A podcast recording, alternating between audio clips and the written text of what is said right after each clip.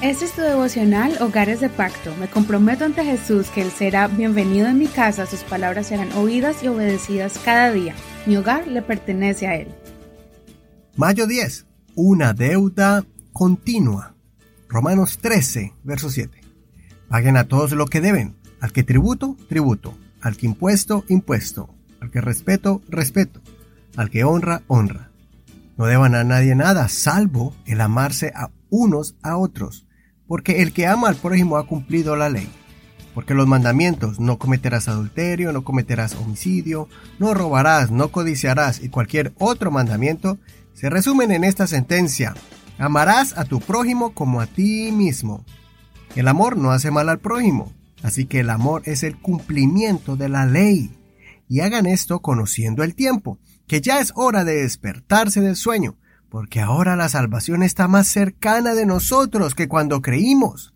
La noche está muy avanzada y el día está cerca. Despojémonos, pues, de las obras de las tinieblas y vistámonos con las armas de la luz. Andemos decentemente como de día, no con glotonerías y borracheras, ni en pecados sexuales y desenfrenos, ni en peleas y envidia.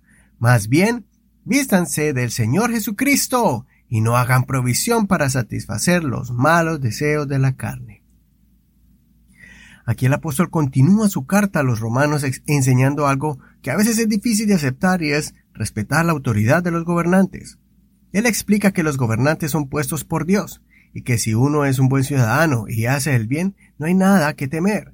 Por regla general, el gobernante es un servidor de la ciudadanía, y mientras haya leyes creadas para organizar y poder convivir en la sociedad, debemos cumplirlas, incluyendo pagar los impuestos y cumplir las reglas.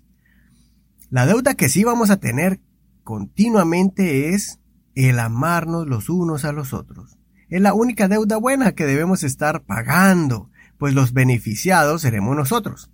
Si aplicamos esta regla de dar amor, entonces seremos todos beneficiados del resultado, cuando tú me amas y yo te amo. Este mandato espiritual es muy bonito, porque es el resumen de toda la ley de Dios, como los diez mandamientos. Si propones en tu corazón y en tu mente amar a alguien con todas tus fuerzas, vas a evitar el quebrantar los mandamientos de Dios y vas a minimizar el daño que le puedas hacer a alguien que es tu prójimo, como por ejemplo algún miembro de tu familia o hermano en la congregación, algún vecino o compañero de trabajo. Los judíos se preocupaban en no quebrantar alguno de los mandamientos, pero les quedaba muy difícil porque eran muchos. Pero si tú pones en tu mente y en tu corazón que tienes que amar a tu prójimo, entonces no vas a hacer cosas que le hagan daño. Más bien te será más fácil hacer el bien a tu prójimo. Porque cuando tú amas a alguien, no lo vas a matar o maltratar, no vas a codiciar sus pertenencias, no vas a adulterar.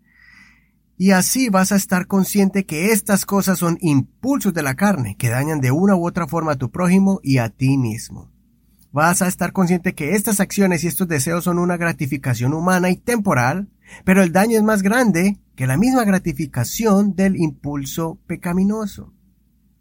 José es uno de nuestros mayores ejemplos.